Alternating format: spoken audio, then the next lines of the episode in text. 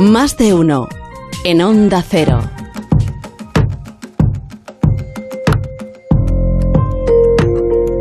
Año 1877 fue en ese momento cuando comenzó a comentarse el primer escrito de Robert Koch sobre el descubrimiento de un germen patológico vivo, que era el bacilo de carbunco. Hoy en Historia de con Javier Cancho, la historia de los asesinos de la oscuridad.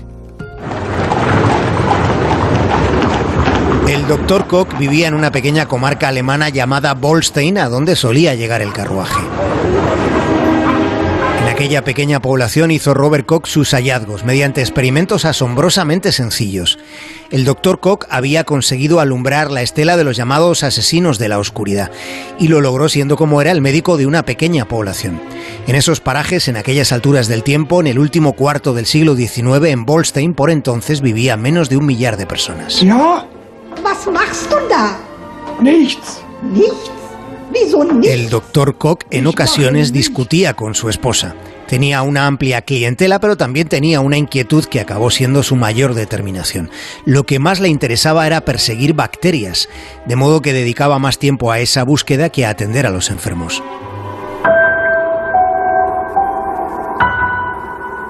Nada más entrar en su consulta se percibía inmediatamente, se percibía un olor en el que se mezclaban el ácido fénico y las emanaciones de los animales que tenía allí enjaulados. Su laboratorio era un lugar mísero. Había mesitas y estanterías llenas de cubetas y vasijas con líquidos o animales muertos. Había un taburete giratorio ante el microscopio. Resulta asombroso que lo que estaba a punto de revolucionar la medicina fuera posible en un lugar así. Koch era hijo de minero.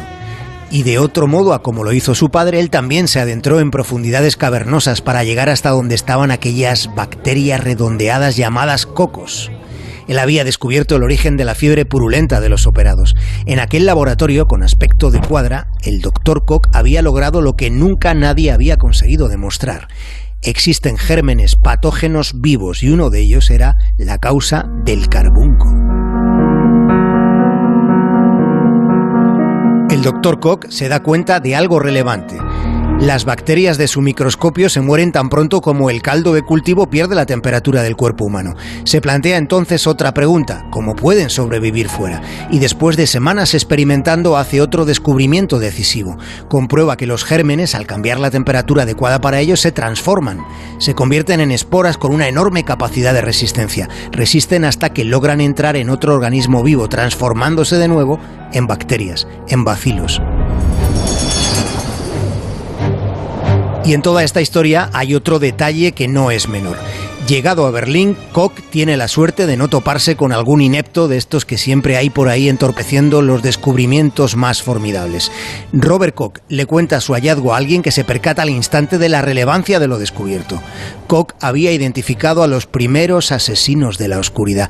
Él los hizo visibles. Su aportación supone un paso crucial para la medicina. Fue un instante esencial para la cirugía. Más de uno en Onda Cero.